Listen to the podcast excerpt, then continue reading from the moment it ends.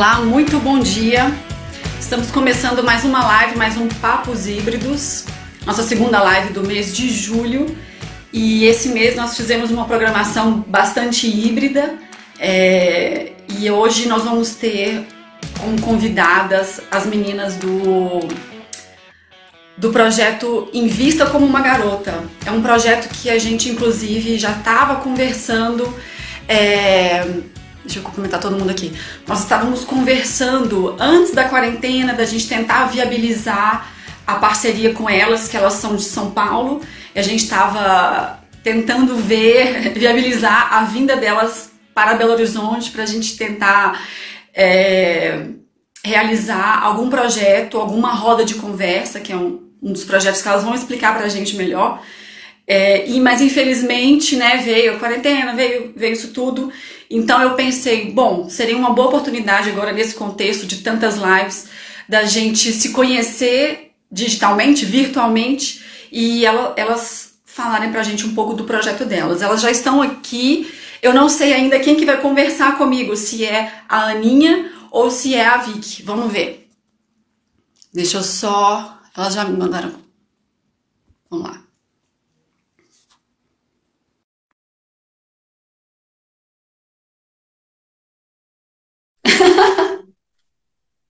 Eu estava escrevendo agora. Olá! Bom dia, tudo bom, Nívia? Bom dia, tudo bem? Tudo Você é a Vicky? Sim. Eu jurava que a gente tinha te falado quem ia participar, desculpa. Não, não, eu, eu assim, nesse momento caiu a ficha, eu falei assim, gente, eu não sei como. Tudo bem. Tranquilo, dá Tudo bem? Tô, tô ouvindo, tá, tá ótimo.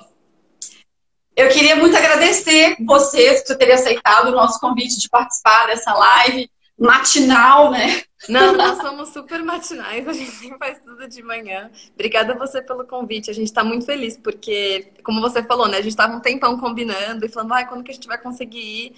E aí, às vezes, a gente só precisa de um empurrãozinho da vida para dar certo. Então, que bom, obrigada.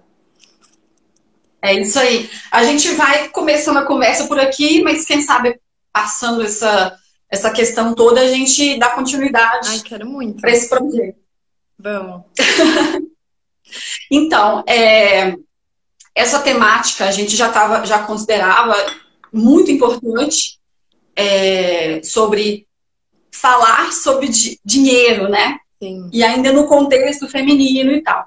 Sim. Agora, jogando nessa realidade atual, a gente mais do que nunca precisa falar disso. E o projeto que vocês desenvolvem é muito legal. Então, eu queria que você fizesse para a gente uma introdução que falasse um pouco de como que surgiu o projeto, como que vocês trabalham, falar também um pouco do, do da, não sei, da sua formação, da, né, sua e da, da Ana. Claro. claro. Por favor. É, eu, de, de, formação, eu sou contadora, apesar de não ter trabalhado muito com isso, eu trabalhei com várias coisas ao longo da vida, bastante em fintechs em banco um tempo. Meu Deus, contadora! é, pois é. Mas, enfim, eu sou contadora ah. pela USP aqui em São Paulo e a Aninha é economista pela Unicamp. E ela tem uma, uma trajetória muito mais imersa no mundo dos investimentos. Ela sempre trabalhou com fintechs também ao longo da vida. E a gente se conheceu trabalhando juntas em 2018. É, 2018, uhum. numa fintech, que era onde a Aninha já trabalhava, que chama Verius uma fintech de investimentos. E é, a gente foi um match, assim, muito fácil e rápido, a gente ficou amigas muito rápido.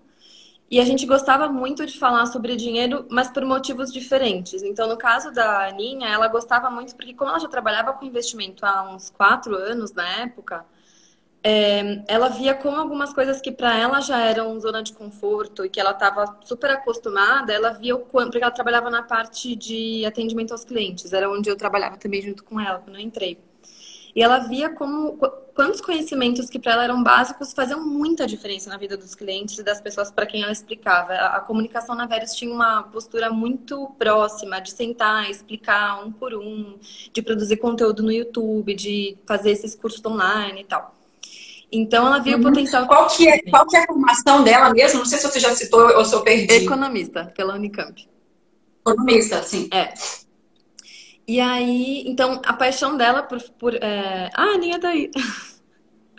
É, ela acabou... é a Baraldex que mandou o coração. Ah, sim. Aí, então, enfim, então ela tinha essa paixão por isso. Ela via o potencial que isso tinha na vida das pessoas, porque ela fazia isso muito todos os dias. E eu gostava Sim. muito de falar de dinheiro, eu queria também continuar falando mais sobre o dinheiro, porque eu tinha passado por uma experiência que foi muito traumática, pessoal, para mim.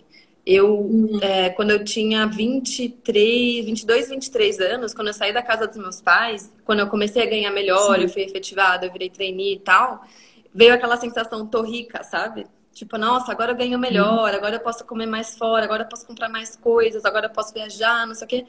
E quando eu fui ver, o meu, é, a minha fatura do cartão era três vezes o meu salário. E eu ainda tinha que pagar contas, era todo um estilo de vida novo, né? Eu não estava acostumada a ter pagar conta, a ter que, sabe, eu administrar meu dinheiro, eu não estava acostumada com isso. E eu só fui gastando, fui passando no cartão, fui passando no cartão. E foi muito traumático, né? Pô, tipo, não conseguia dormir à noite, chorava, assim, era muito Foi parcelando, foi parcelando tudo. foi, assim, quando eu me mudei para esse apartamento, era a primeira vez que eu morava sozinha, com uma amiga, na verdade. E aí eu era aquela louca do Pinterest, sabe? Da, de olhar Tokstok e, e queria mobiliar tudo de uma vez. E, e, assim, era um estilo de vida que não era compatível com a minha renda. Então, Uhum. eu comecei a mergulhar no mundo das finanças pessoais para eu me tirar desse buraco, sabe? Eu tinha que, eu fui ver podcast, livro, curso online. E eu, enfim, depois que eu consegui me organizar, demorou uns anos. E aí eu falei, deu uns dois, três anos. E aí eu, eu tinha uma vontade enorme de multiplicar isso, falar isso com as pessoas. Eu falava, meu, na época que eu tava toda enrolada, eu não sabia com quem falar, eu não sabia se as minhas amigas tinham um orçamento, se elas eram organizadas ou não, se elas investiam ou não. Eu tinha medo de falar pro meu namorado, ó, eu não, não posso ir nesse restaurante, porque eu não tenho dinheiro, sabe? Eu não sabia com quem falar, eu não conseguia falar. E aí, então, eu tinha essa vontade de, meu, vamos furar essas bolhas, vamos fazer as pessoas falarem, vamos criar esses ambientes seguros. E a gente queria, eu queria muito fazer com mulheres. A Aninha falou, meu, faz muito sentido, vamos fazer com mulheres. A gente tem toda a motivação feminista por trás de a gente querer criar ambientes seguros porque as mulheres enfrentam dificuldades que às vezes os homens não enfrentam por outros motivos. A gente pode falar disso daqui a pouco. Mas enfim, o Invista surgiu aí em julho de 18, vai fazer dois anos esse mês. E então a ideia inicialmente era a gente ter rodas de conversa. A gente sabia que tinha muito conteúdo online, mas a gente falou falta o olho no olho. Às vezes falta você ter uma roda de meninas, sabe, juntas, compartilhando as histórias delas. Às vezes isso é muito mais poderoso e, e são coisas complementares, né? Não é que um é melhor do que o outro, mas a gente falou o diferencial vai ser o olho no olho, sabe? Porque o online já tem bastante. Então, E, mas assim. como é que funciona? Como é que funciona a, a- assim, a primeira vez, a primeira roda que vocês fizeram? Foi Qual que era assim o objetivo? começou assim, a gente, a gente não sabia muito por onde começar e a nossa ideia inicialmente era fazer em faculdades. Porque a gente falou, meu, é na faculdade que as meninas têm às vezes o primeiro estágio, a primeira vez que elas lidam com dinheiro, então vamos já plantar essa sementinha da educação financeira desde o do, do primeiro trabalho, né? Então, eu, no meu grupo da faculdade, tem, tinha, tinha um grupo de, só de mulheres lá na, na FEA da USP, eu mandei, meninas, se a gente marcasse uma roda para falar sobre dinheiro e sobre investimento, sobre é, finanças pessoais, alguém se interessaria? E a gente achou que, sei lá, umas 10 meninas fossem falar, ah, eu iria, ah, legal. E, tipo, cento e poucas meninas falaram, nossa, eu quero muito. Começaram a marcar as amigas e a gente falou, opa, tem uma demanda aí, sabe? Acho que as pessoas querem falar sobre isso. E daí a gente marcou esse evento na faculdade. A gente preparou um PowerPoint, porque a gente não sabia exatamente como que, como a gente ia mediar isso, né? Então o PowerPoint tinha, tipo, explicando sobre orçamento, sobre inflação, sobre investimentos. A gente fez, tipo, uma aula, assim. E, e na Sim. hora a gente não sabia muito bem como que ia ser, né? Foram mais de 30 meninas. E a gente levou então esse PowerPoint, explicou a linha de raciocínio que a gente queria trazer. Mas nessa primeira roda a gente falou: caraca, faz muito mais sentido a gente primeiro entender o que que elas querem aprender, por que que elas estão aqui. E aí a gente vai Uhum. puxando a conversa a partir disso, porque senão a gente vai só trazer e cuspir um monte de conteúdo que a gente acha que é o que elas querem saber e talvez não seja isso. Então a ideia era que elas compartilhassem as questões delas em relação ao dinheiro, porque tem roda em que a questão é, meu, a gente gasta loucamente, eu tô enrolada no cartão. Vamos falar mais sobre isso. Tem roda, e assim, sempre tem vários interesses diferentes na roda, mas aí a gente vai vendo alguns padrões. E tem roda que várias meninas já É. não poupam, e aí elas querem aprender a investir. Então a gente vai adaptando. Quais que são, assim, na maioria, a, a, as problemáticas que, a, que as mulheres geralmente trazem para essas rodas uhum. e, e, normalmente atrás do que, que elas estão? Não tem uma resposta só para essa pergunta, mas acho que dá para a gente dividir em alguns grupinhos. É, um é para quem está endividada e quer entender como gastar menos, o que, é uma dívida cara, como trocar por uma dívida mais barata, é, como negociar, dívida caduca ou não, como lidar né, nesse, nesse momento mais difícil. Então, acho que esse é um primeiro grupo. Sinceramente, ele não é o mais comum. O segundo grupo, que acho que é o mais transversal para todas as rodas, é a gente fala muito sobre como gastar menos do que você ganha, como montar um orçamento, como se organizar, sabe? Que acho que é o beabá. E mesmo para quem já poupa, às vezes isso ainda não é muito organizado ou estruturado. Então, entender o que é prioridade para você, é, o que, que realmente te faz bem, e aí você colocar o seu tempo e o seu dinheiro nisso, e não só gastar com tudo e nem saber onde que você está gastando, só passar no cartão como se cartão fosse uma categoria de gasto, sabe? Ah, gastei no cartão. Não, você comprou coisas e essas coisas, todas elas estão alinhadas com o que você realmente quer gastar e deveria gastar e tal. Então, essa parte de orçamento e autoconhecimento. E aí, inevitavelmente, uhum. vem o terceiro ponto, que é muito de investimento, né? Tipo, tá bom, eu já tô conseguindo poupar, ou quando eu começar a poupar, onde que eu vou investir, por onde eu começo? Ou, ah, já tenho a minha reserva de emergência, já tenho né, o, básico feito, agora como que eu invisto em investimentos mais complexos, ou como que eu invisto agora para aposentadoria. E acho que o último uhum. ponto é a gente fala muito de dinheiro nos relacionamentos, porque isso é muito, muito importante. Tipo, se você não consegue falar com a, o seu namorado ou a sua namorada, a marido, esposa, enfim, sobre vamos se organizar, quanto que a gente está gastando, olha, isso aqui é prioridade para mim, mas não é prioridade para você, a gente vai gastar com isso, a gente vai tirar férias dentro ou fora do Brasil, quanto que a gente vai gastar, a gente está investindo, sabe? Então, uhum. a importância de conseguir quebrar essa barreira para a gente realmente conseguir é, alinhar a expectativa, sabe? E pôr os planos em prática. Acho que são esses Sim. quatro blocos principais. É, é um assunto que é muito delicado, assim, que é ao mesmo tempo que é uma coisa que é como se fosse o nosso oxigênio, a gente não consegue viver sem, né? A gente tudo, tudo que a gente faz tem ali uma barreira que é o dinheiro e, e né? Uhum. E ao mesmo Nossa, tempo essa frase, que realmente a gente não vive sem. E por que, que a gente não, não tem jeito, assim. Você, você praticamente não existe, né? As pessoas que não têm dinheiro, elas não existem na sociedade, não existem. É, são, são desumanizadas, vamos dizer assim é, como, como, como fazer, como colocar na cabeça de como convencer, por exemplo, uma mulher da importância dessa, dessa consciência, é, como que ela poderia iniciar esse, esse diálogo uhum. com os seus parceiros, enfim. Uhum. Mas eu acho que antes, antes disso, não sei se é a minha opinião, antes dela é, se convencer de que é necessário esse diálogo, acho que ela tem que se convencer da importância dessa consciência, dessa organização, né? Concordo. Qual seria, assim, então, tipo, o passo a passo para uma mulher começar a se organizar financeiramente, né? Em todos os sentidos, tipo assim, é, desde dela sanar esse problema da dívida, ou então uma mulher que nem tem dívida, mas que ela, ela não sabe assim quanto que ela gasta no mês, é uma, uma, essa desorganização como um todo. Uhum. Como, qual seria o passo a passo? Você acha que você, vocês têm mais experiência para falar disso? É, bom, se a Aninha quiser comentar aí no chat também, obviamente, a Aninha me ajuda aí, fica à vontade, mas para mim, acho que a gente está bem alinhada nisso.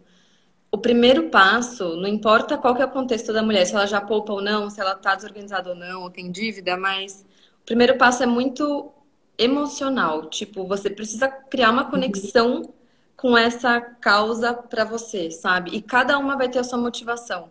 A gente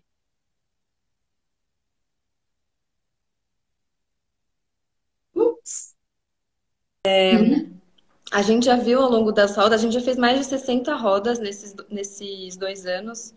E a gente já viu motivações do tipo, meu, eu quero ser livre e nunca depender de ninguém ou porque eu já dependi, ou porque, eu, sei lá, vi alguém da minha família dependendo e eu não quero, ou porque, enfim, meus pais me ensinaram, enfim.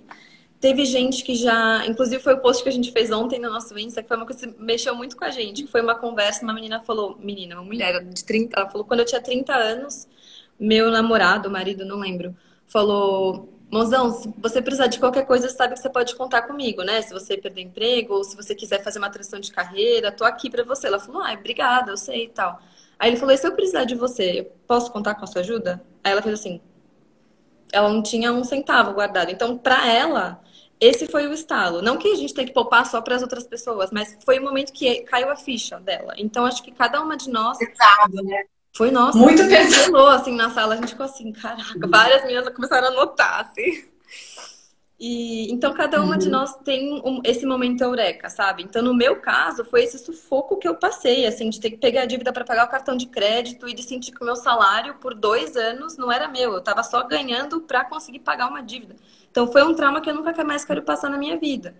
É, então, uhum. acho que o ponto é entender o que, que te move emocionalmente para você poupar. E um exercício legal para fazer isso é literalmente pegar uma folha de papel, um, lugar gostoso, sei lá, um cantinho na sua casa que você vai pegar um café, um vinho, botar uma máscara no rosto, sei lá, um momento gostoso para você e anotar quais são os seus sonhos, o que, que você quer conquistar na sua vida. E não necessariamente são coisas que você vai querer comprar, tipo, ah, um apartamento. Tem gente que tem esse sonho, tem gente que não tem, mas às vezes é tipo, ah, eu quero viajar para tais lugares, eu quero fazer tal curso, sei lá, eu quero ter filhos. Uhum. Qualquer uma dessas coisas, de alguma forma, vai passar por dinheiro. E aí, esperam, né? Acho que esse é o objetivo, mas que caia essa ficha, tipo, tá bom, se eu não me planejar, se eu não gastar menos do que eu ganho, isso aqui vai ser só um sonho abstrato. Eu não vou conseguir concretizar isso aqui, eu preciso fazer isso aqui ser um plano. Então, daí uhum. você começa a aterrizar um pouco mais essa necessidade de falar, tá, eu preciso fazer algo no presente com, com os meus hábitos e os meus hábitos de consumo e um orçamento, enfim, gastar menos do que eu ganho para eu poder conquistar o que eu quero na vida, sabe? Aí acho que vem essa. E aí o que é que a pessoa quer, cada um tem a sua coisa, né? Acho que o primeiro passo é Entendi. é muito esse, emocional, assim. E você estava falando dessa coisa de também associar com alguma rotina que, que assim, de certa forma, é chato, né? As pessoas veem isso como chato, assim, você pensa, ah, eu vou ter que fazer uma planilha no Excel, vou ter que sabe? É tanta, tanta coisa na vida, né? E aí você, agora você falou de, de, de, associar com uma, uma rotina gostosa, sabe? Você, igual você disse, colocar num, num caderninho bonitinho, num lugar que você sabe que você vai ver, que você vai se adaptar àquela. vai gostar de fazer aquilo, né? Uhum. Como se fosse uma recompensa, de certa forma. Eu e a Aninha, é a fala que é legal a gente começar a treinar o nosso cérebro a ver esse momento de organizar as finanças como um momento de autocuidado, assim como a gente vê várias outras coisas hoje em dia como autocuidado, principalmente nessa onda muito forte que a gente está tendo nas redes sociais, sabe? De, é, como fala? De cuidados com, com o rosto, esqueci o nome. De, uhum. Enfim, várias rotinas de self-care, seja de alimentação. É, enfim, acho que está bem em, em, em alta, né, esse assunto, e, e, que a gente tem que enxergar, cuidar do nosso dinheiro tanto quanto, às vezes, até mais é, autocuidado em relação a essas outras coisas, sabe? Então, por isso que a gente fala, meu, para mim, o que eu gosto, por exemplo, a máquina, no, a, a máscara no rosto, a gente sempre fala do vinho, do café, de pôr uma música, o que quer que seja que você gosta, para falar, esse é o momento meu que eu tô cuidando de mim, e, e aí vai começando a olhar para isso de um jeito gostoso, né? E o que você falou uhum. da planilha é outra coisa que a gente aprendeu muito nas rodas, que não tem um método que funciona para todo mundo. Tem gente que gosta de planilha e ama de paixão mesmo, e tem gente que não, tem gente que usa aplicativo, tem gente que gosta de só um caderninho mesmo, tem gente que ama cartão de crédito e funciona bem com cartão de crédito, tem gente que não. E tudo bem, sabe? Não é tipo, ah, se eu não me encaixo nesse método, ah, então não tem jeito, eu não consigo me organizar. É isso aí, é meu jeito. Tipo, não, encontra o seu jeito. E às vezes demora anos, sabe? É, testa um, ah, vamos ver se a planilha vai. Aí você vê de, depois de uns meses falar, ah, eu acho que vou testar esse aplicativo. O importante é ter um jeito que funciona para você. Tipo, não desistir de achar um, um método que funciona. E aí, para isso, a gente sempre fala que não adianta você fazer esse planejamento, seja no papel, na planilha, no aplicativo, e guardar, sabe? Você faz no dia primeiro do mês, sei lá, ou no dia que você recebeu o salário, faz a, a planilha E aí você só vai ver isso depois quando você lembrar de novo daqui um mês, dois, um ano. Ou fazer um monte de resoluções de ano novo e montar uma planilha ou o que quer que seja e depois guardar. Se você não usar isso, não transformar isso num hábito, é, não tem muito uso, sabe? Porque é uma forma de você sempre ficar se, lembra se lembrando de qual é o plano, quanto que você combinou com você mesma de gastar com X ou com Y. É, e de realmente isso influenciar os seus comportamentos no dia a dia. Porque no fim do dia, falar de dinheiro, falar de se organizar, falar de tudo isso que a gente está falando, na verdade a gente está falando uhum. de como que a gente está vivendo a nossa vida, no que, que a gente está gastando, o que, que é importante, a gente está sendo consciente das nossas escolhas ou não. A gente sabe que são hábitos. Ah, eu como fora ou como em casa. Eu vou de transporte público ou eu vou de aplicativo. Eu vou comprar monte de roupa ou eu vou comprar sei lá o quê. É o que a gente faz no dia a dia, não é a planilha que vai fazer a mágica, sabe? Então, são os hábitos. É o que a gente aprendeu bastante nesses anos. É, nesse contexto que a gente está hoje, por que, que é mais, mais do que nunca importante falar sobre entender como lidar com o dinheiro, como que a gente pode, a partir de hoje, administrar melhor a nossa grana. Uhum. É, primeiro, acho que o ponto da gente querer muito que isso, querer, que, né, que, que vista fosse para mulheres, vinha dessa parte de a gente quer que as mulheres sejam independentes financeiramente, é muito a nossa uhum. visão para o mundo e para, enfim, de vida. Então, é, partindo desse ponto, a gente já sempre falou, a gente tem que falar de dinheiro porque isso é um passaporte para a liberdade financeira e para a independência e tal. Mas agora, falando do nosso momento especificamente, isso é, ficou gritante, ficou escancarado, porque muita gente está passando dificuldades financeiras por causa da pandemia e da, da, desaceleração que a gente viu na economia. Então, a gente até fez algumas... Tem muita, ah.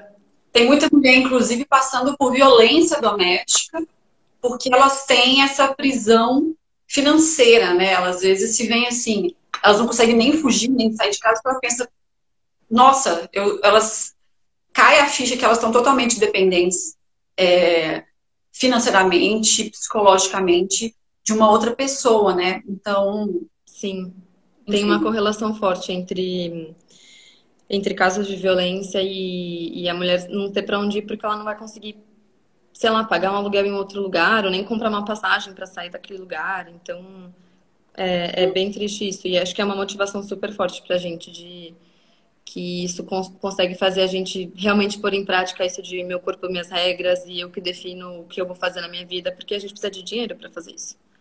Então, uhum.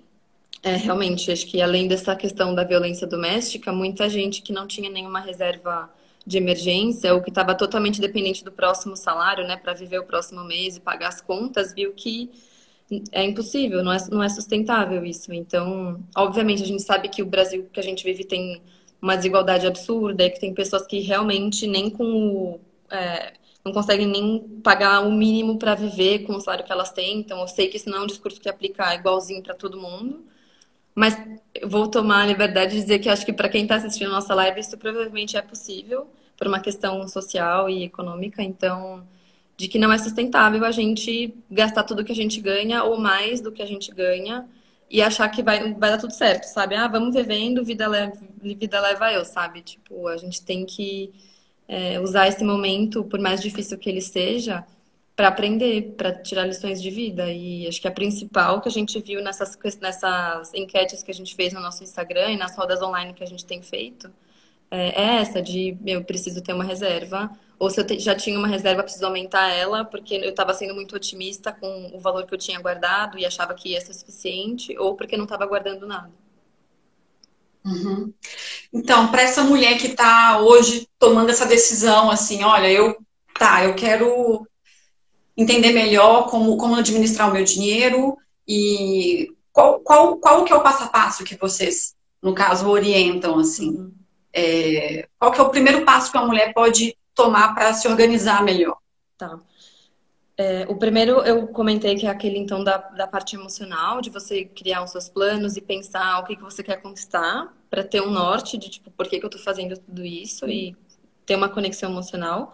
Mas depois vem uma parte mais prática que é, pode ser tanto no papel, pode ser no computador, o que funciona melhor. Normalmente o papel ele dá uma mensagem mais forte para nossa cabeça e a gente absorve melhor. Então, é uma boa dica para começar de anotar com o que, que você gasta hoje, quanto que você ganha. Tem gente que não tem certeza de quanto ganha, então, se a pessoa que estiver assistindo estiver nessa situação, é uma ótima primeira lição. Tipo, lição não, é dica.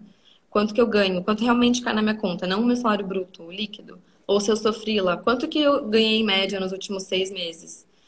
É, e aí saber quanto gasta. Muita gente também não sabe quanto gasta, e isso não é, é absurdo ou incomum, é, é, muito comum. Então, porque a gente faz muita contabilidade mental, a gente vai vendo, acho que dá, faz uma conta de cabeça, ah, não, vai fechar. E não põe realmente no papel. Então, você, papel... Sugere, é. você sugere fazer uma anotação assim, é, mensal ou então semanal, ou então diária? Como é que seria essa, anotação? Olha, eu e a Aninha, particularmente, a gente faz bastante mensal. Mas uhum. normalmente acho que as pessoas acabam pensando no mensal porque os salários são mensais, né, no Brasil. Em alguns países tem até o pagamento semanal e depende muito de como a pessoa ganha é, dinheiro. Não tem uma uma forma certa e uma forma errada. Uma coisa muito forte no Invista é que a gente para quase nada a gente fala, olha, esse é o jeito certo e faz desse jeito aqui, só, né? Depende. Então, acho que a primeira dica seria mensal. E aí, se a pessoa falar, não, não tem nada a ver comigo, aí pode ajustar. Mas, porque, por exemplo, eu pago meu aluguel mensalmente, eu pago, enfim, minha, minha fatura do cartão mensalmente. Então, eu vejo quanto que eu gasto.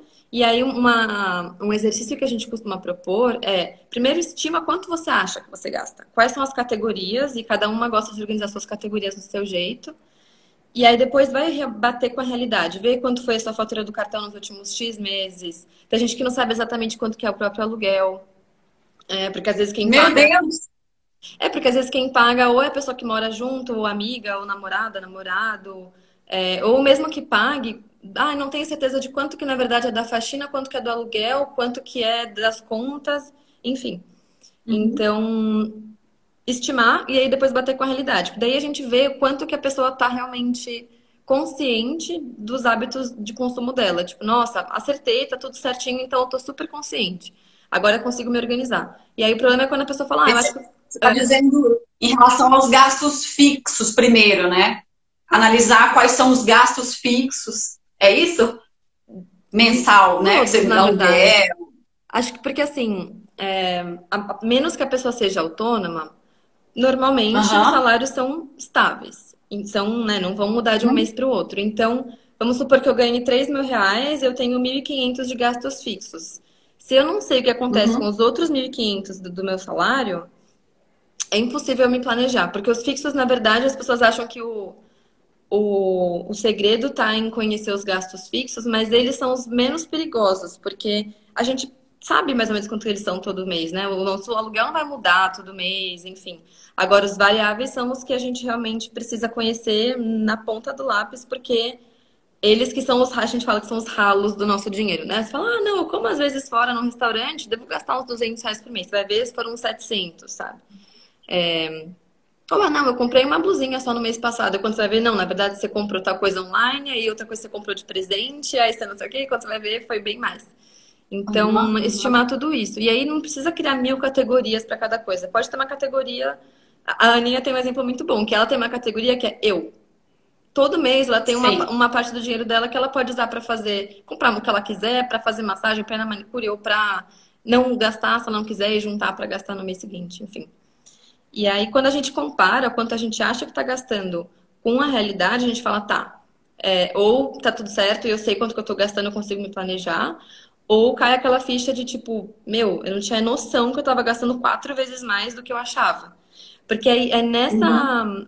nesse momento que cai a ficha que a gente fala, putz, o que, que eu preciso mudar nos meus hábitos do dia a dia? Sabe?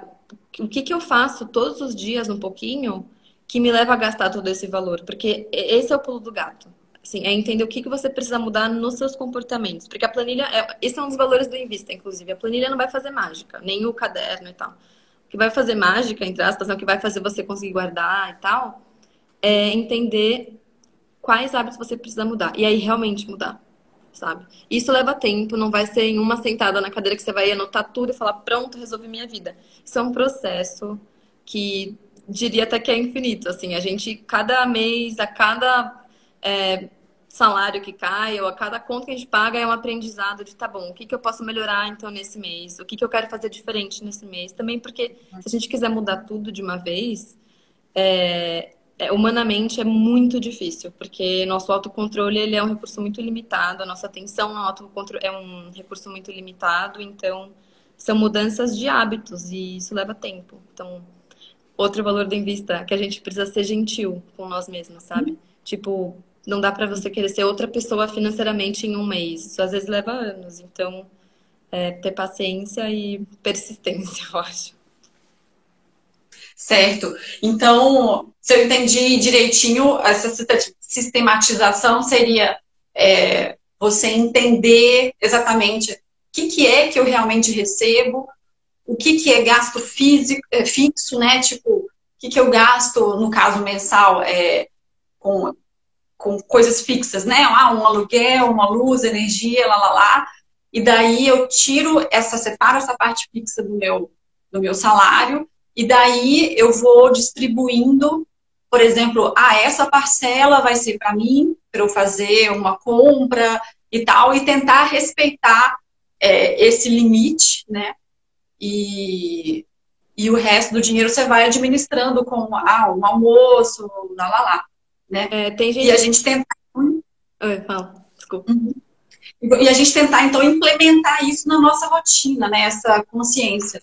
É, esse é o ponto. É ver, uhum. é, por exemplo, você tem uma categoria, sei lá, restaurantes. E eu achava que eu gastava 200, eu fui ver eu estava gastando 700. Não adianta eu só uhum. falar, não, agora eu vou gastar 200. Pronto, planejei.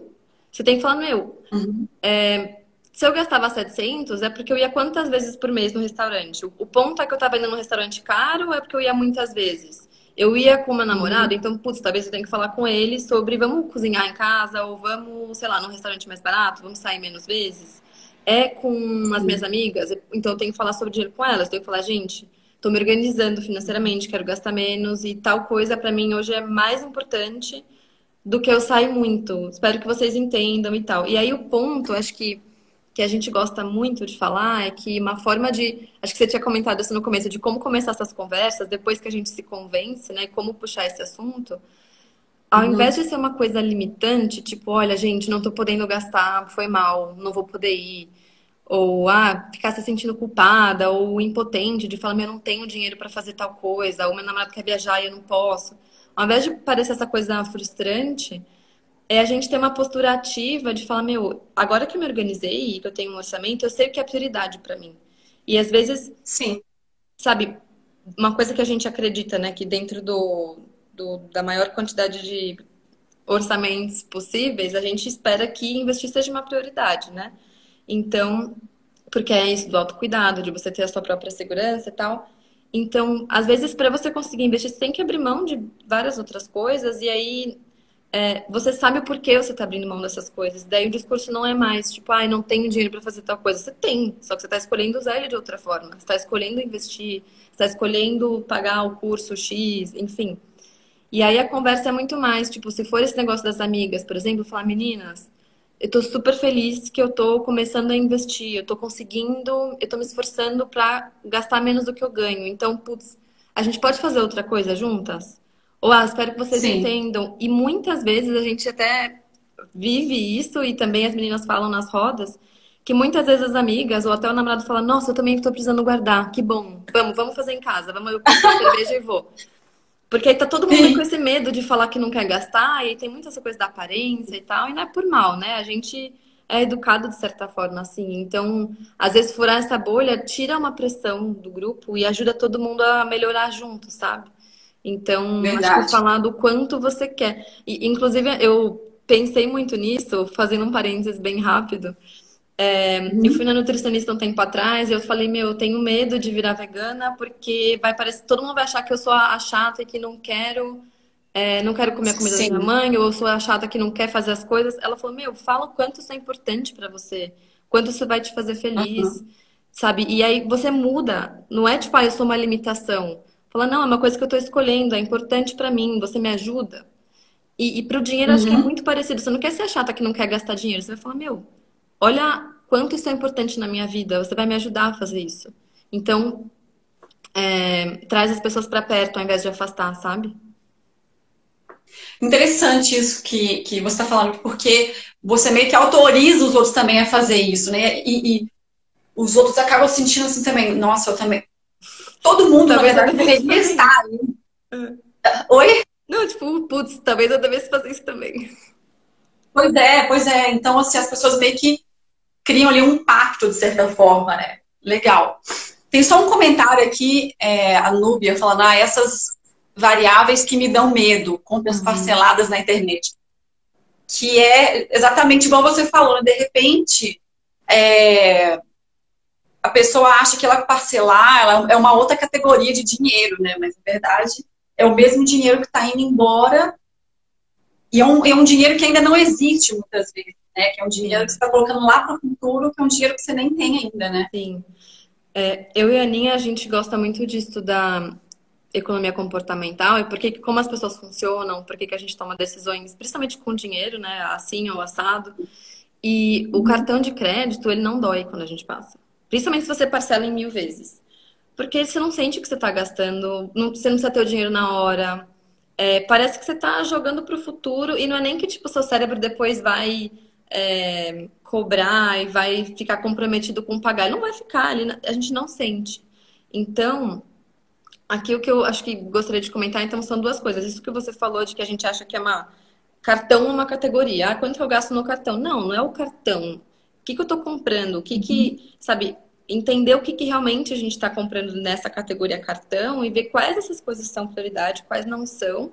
E mais do que isso, é, eu preciso disso agora, isso é prioridade agora, porque uma coisa que a gente aprendeu ao longo desses anos, a gente aprendeu a, a falar ainda não, ao invés de falar não.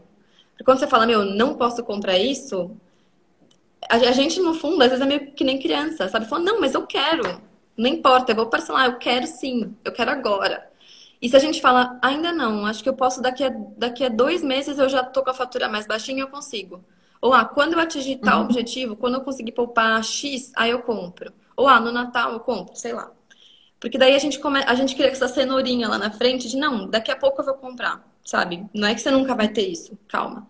Então, isso de entender se é prioridade e mais do que isso, se faz sentido comprar agora, e porque às vezes a gente tem mais prioridade do que salário, a gente sempre fala isso, assim, se a gente vai fazer uma lista de tudo que é prioridade, você vai ver, meu, tudo é prioridade, não. Então, o que, que não é, o que, que é e o que, que é daqui a pouco. E o segundo ponto uhum. é de que cada uma tem uma relação com o cartão de crédito, não tem um, sabe, certo e errado. Tem gente que é ninja do cartão, usa milhas, pega os benefícios e arrasa. A Aninha é uma dessas pessoas, a gente sempre dá o nosso exemplo. E eu não. Assim, eu achava que depois que eu fosse me organizar financeiramente e não ter mais dívida e tal, que eu ia falar, não, beleza, agora eu sei lidar com cartão. E não, sim, eu ainda não gosto de usar o cartão de crédito, porque se eu começo a passar, eu percebo em mim essa sensação já de que, tipo, ah, não, parcela que depois eu vejo. Tipo, a gente é meio.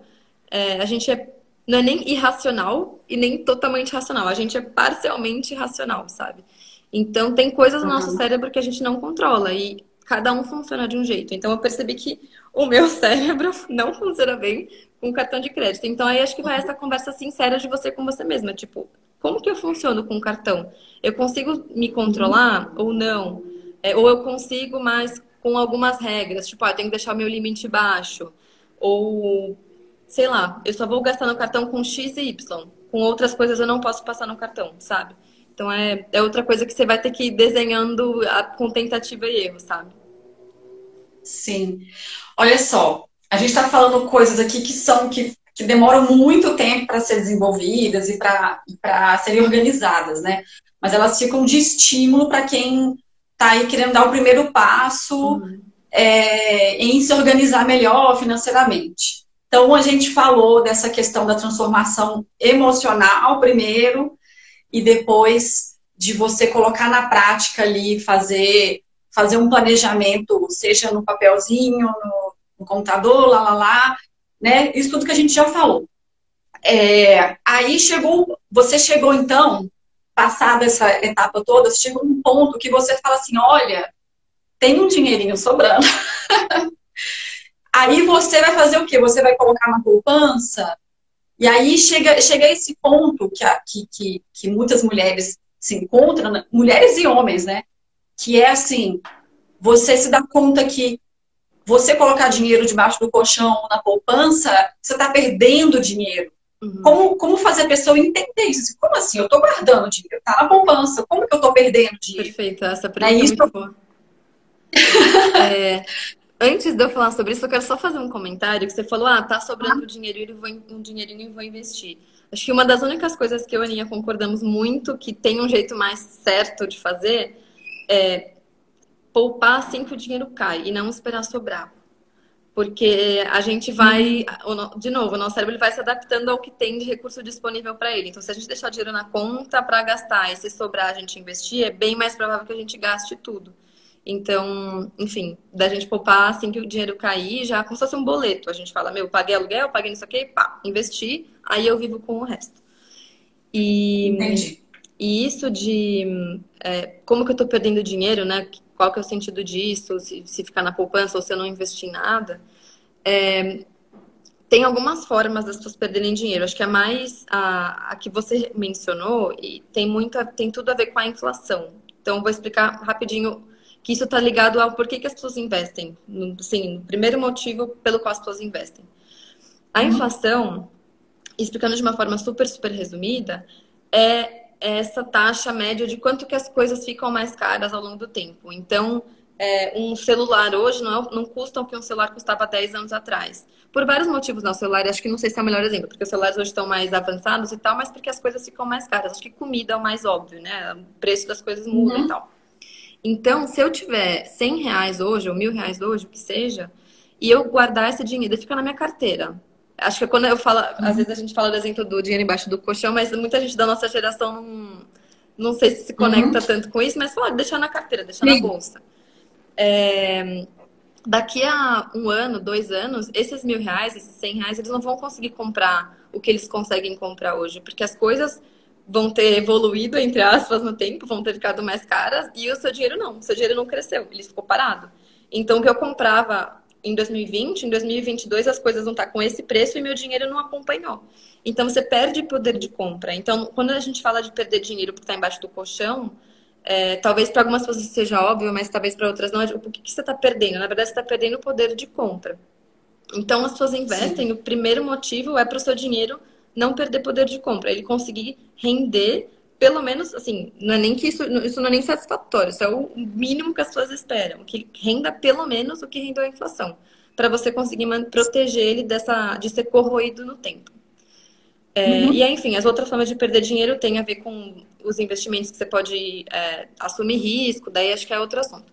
Mas então, tá, comecei a poupar, é, onde que eu invisto e para que que eu invisto. Então, falei do para quê, e aí o segundo ponto é então por onde começar. A gente sempre fala, e acho que isso é, é unânime em qualquer pessoa que você falar de finanças, de ter uma reserva de emergência. Então, é, a gente fala que é por sorte, né? Que bom que o primeiro investimento que a gente tem que fazer é o mais fácil, é o mais simples. Então a gente já viu em muitas rodas as meninas falando: ah, eu quero começar a investir, mas eu preciso tirar um fim de semana para estudar. Ou ah, mas eu preciso fazer um curso. Uhum ou ah, ainda não estou me sentindo pronta o suficiente, eu tenho feito alguns cursos e tipo, não, para você investir para sua reserva de emergência é extremamente simples e faz o primeiro passo. A gente fala que é que nem correr. Tem gente que fala, meu, para eu correr, eu preciso saber como uma maratona, eu preciso ter o melhor tênis, eu preciso ter a melhor roupa, eu preciso ter assinado a, a como falar, tipo, a consultoria de corrida e tal. Meu, pega o tênis que Sim. você já tem e vai fazer uma caminhada. Sim. É, é, é isso é uhum. é fazer reserva de emergência. É, tipo, faz o básico primeiro. Uhum. E, e, é bom porque daí você não precisa de tanto preparo e tanta pressão e tanto medo e tal. E o que, que é esse uhum. investimento, então, para reserva de emergência? Ele tem que ser um investimento muito seguro. Não dá para você botar em ações, por exemplo, porque, meu, é um dinheiro que se amanhã eu precisar dele, ele não pode estar lá no meio da montanha russa e tirar na baixa e perder. Então tem que ser super seguro, não pode ficar oscilando, tem que crescer um pouquinho todos os dias. É, tem que ter um custo muito baixo, porque é um investimento muito simples, muito básico. É, então uhum. não pode. Tem fundos de investimento pra, aí já para quem investe por longo prazo, que tem taxas de 3, 4% ao ano. E isso é, para uma reserva de emergência, isso é inimaginável. Assim, isso é, é, é, absurdo, não pode, é muito caro. Então tem que ser no máximo, uhum. sei lá, meio por cento ao mês, 0,3 ao mês, já. Ao mês não, perdão, por ano. Enfim, então tem que Então, isso que, que, é. que, isso que eu me perguntar, que assim, é, a mulher vai decidir se, a, a, a investir. É tão, é, é, assim, eu mesma comecei a estudar, a tentar entender LCI, LCA, CDB, essas coisas. Né? É, ah, investimento fixo, debêntures, lá, lá, lá. E aí, de repente, cai, por exemplo, esse contexto que a gente está vivendo. As coisas estão super. Aquilo que, aquilo que você investiu há dois anos atrás já não. Como é que, como que a, que a pessoa pode se orientar, assim, é, de acordo com o perfil de cada pessoa, né? Tem perfis, assim, de mais conservadoras, pessoas que querem ter, igual você falou, essa liquidez, né? Eu, eu, eu consigo colocar meu dinheiro, mas se tiver uma urgência, eu consigo tirar. Uhum. E pessoas que têm a possibilidade de investir em coisas mais arriscadas, que é igual a ação e tal. Uhum. É, hoje em dia, se alguém, alguém que queira uma coisa mais conservadora, o que, que vocês indicariam? Uhum. Como que a pessoa pode se orientar? Isso depende de para que, que você está investindo. Então, se você vai fazer a reserva de emergência, não tem muito qual que é meu o teste de investidor, meu perfil tal. Não, tipo, mesmo quem é a pessoa mais, sei lá, rica, tipo, a reserva de emergência é o arroz com feijão, é esse investimento basicão. E aí essa questão de ser mais arriscado, ou de poder investir em ações ou não, e aí é meu, eu tô investindo, investindo para o longo prazo e não tem problema se oscilar agora, porque eu vou retirar esse dinheiro só daqui a 10 anos, 20 anos. É, é um objetivo diferente. É, e mesmo, enfim, mesmo quem está investindo para o longo prazo, se a pessoa é muito conservadora, ela não quer pôr em ações, ela quer botar é, numa renda fixa e tal, tudo bem. Mas acho que o ponto é para que, que você está investindo. Então, só para deixar mais palpável, então, essa coisa da reserva de emergência, os investimentos mais indicados para ela, que se encaixam nessas características que eu falei, que é tipo, que é você falou, posso retirar a qualquer momento, tem um custo muito baixo e é muito seguro. Então, tem várias dessas contas digitais hoje elas são perfeitas para isso. Então a própria é, no conta, a, a, conta do Banco Inter, do Banco Neon tem também, eles investem é, ou em Tesouro Selic ou em CDBs de liquidez diária.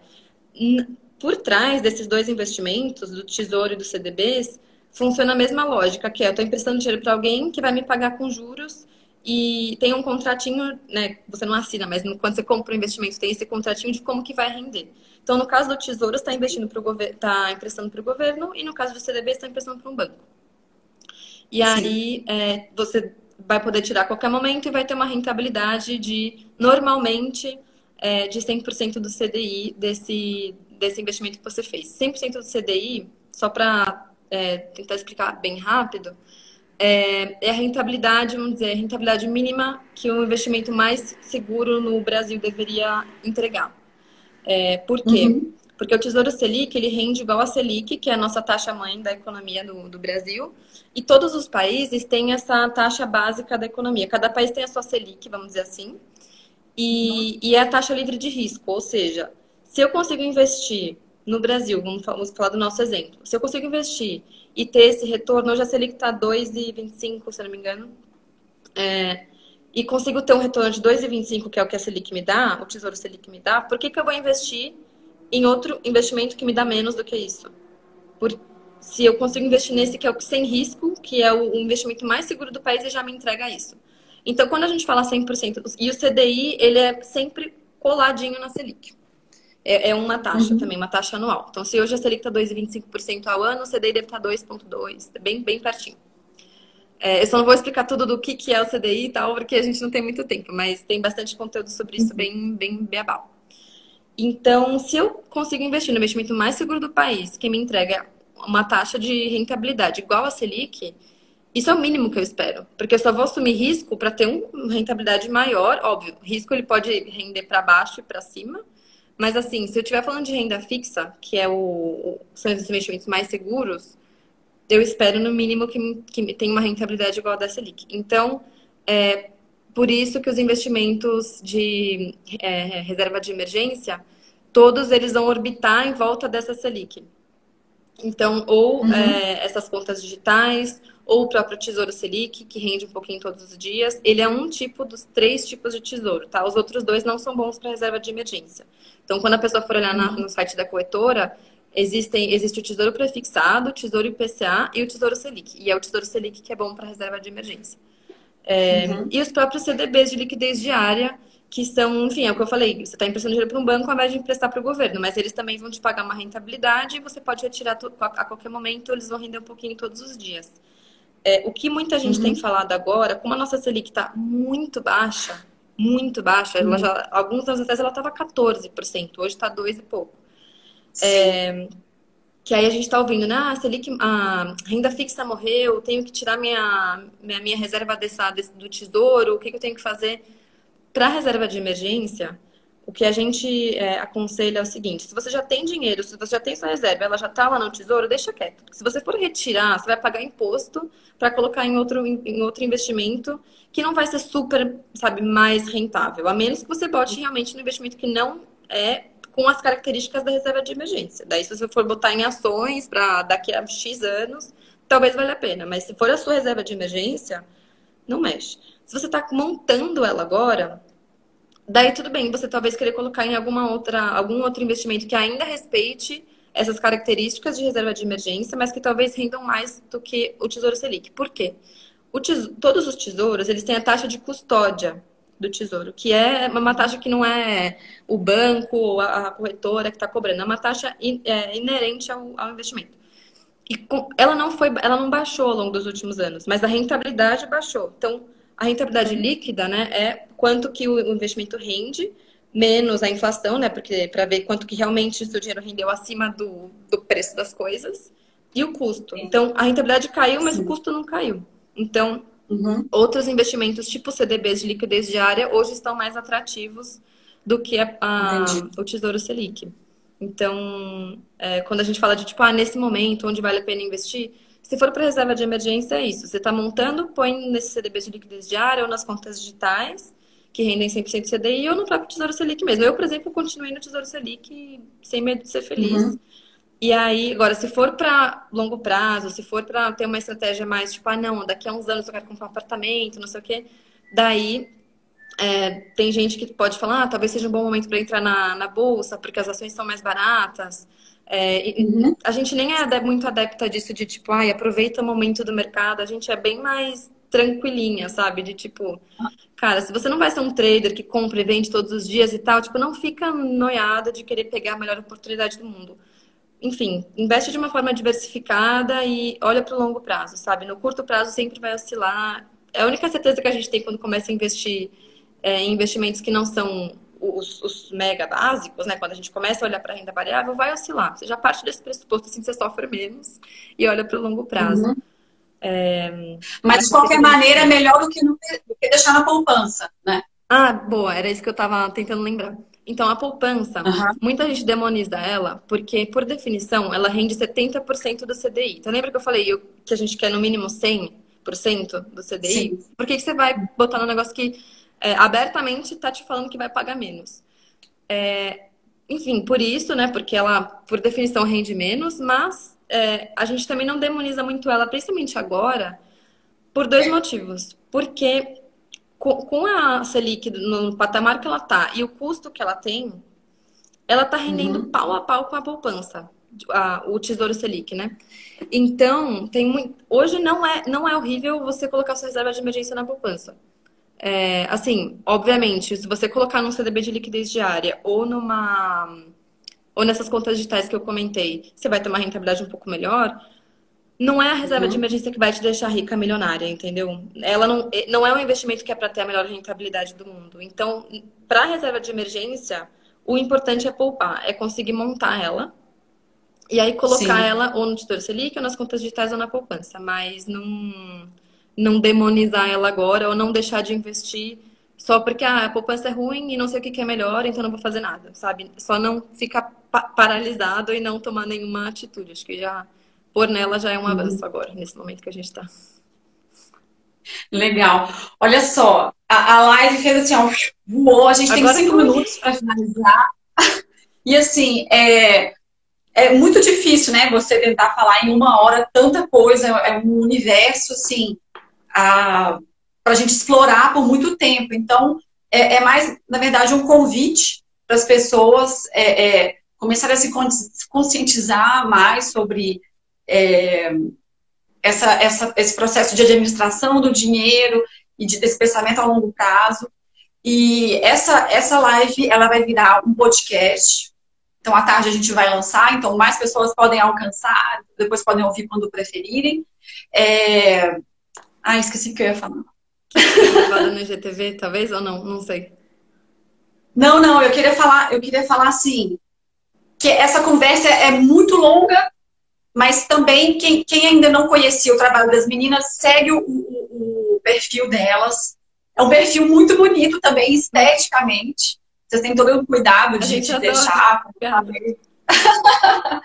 mas assim, lá tem muita informação e, e também se informarem que vocês estão promovendo né, é, é, rodas online e, e, enfim, mas eu queria fazer uma pergunta que é uma curiosidade minha, que é tem um post seu ah. no Instagram que você falam do livro do é, Warren Buffett. Isso. Que é, o título é, é Warren Buffett Invests Like a Girl.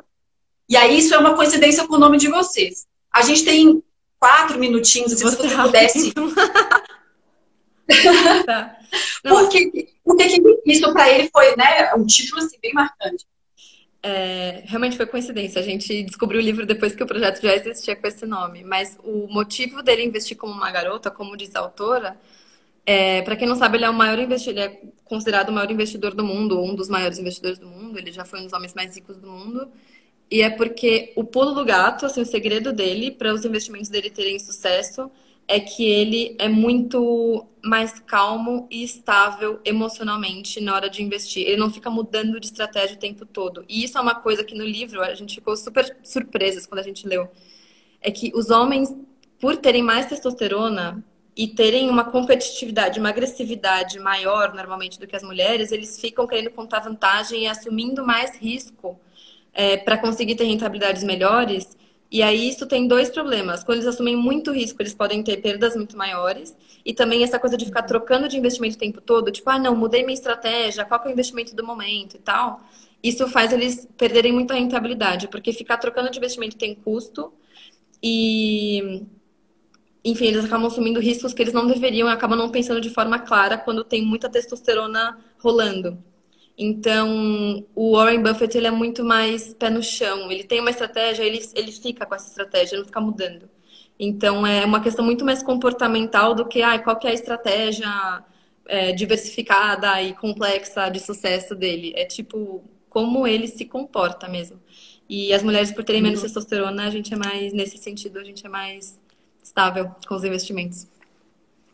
Então aí, gente, olha só, garotas, a gente tem que, a gente precisa dominar esse mundo. a gente já tem essa capacidade de administrar mesmo família, tanto de coisa. Imagina quando a gente tomar consciência que a gente é, é, consegue administrar dinheiro melhor do que os homens. Né? Enfim, independente, independente disso, de, de, dessa briguinha homens e mulheres, é, é, é uma consciência importante para todo mundo. Total. O Vicky, eu queria agradecer muito você, agradecer também a Ana por vocês terem é, aceito o nosso convite. Ah, obrigada e... a você pelo convite, Nívia. Estou super feliz. Foi um super prazer. Nossa, a Aninha tá aí, com certeza foi para ela também. Vamos continuar conversando e vamos fazer isso em BH também, com, com mais gurias. Com certeza. Tá bom? Com certeza. Um beijo. Um beijão para vocês. E aí, daqui a pouquinho, a gente vai ter o podcast. Tá bom, fechado. Um beijo. Bom dia por aí, beijo. você também. Tchau. Tchau, obrigada. Tchau.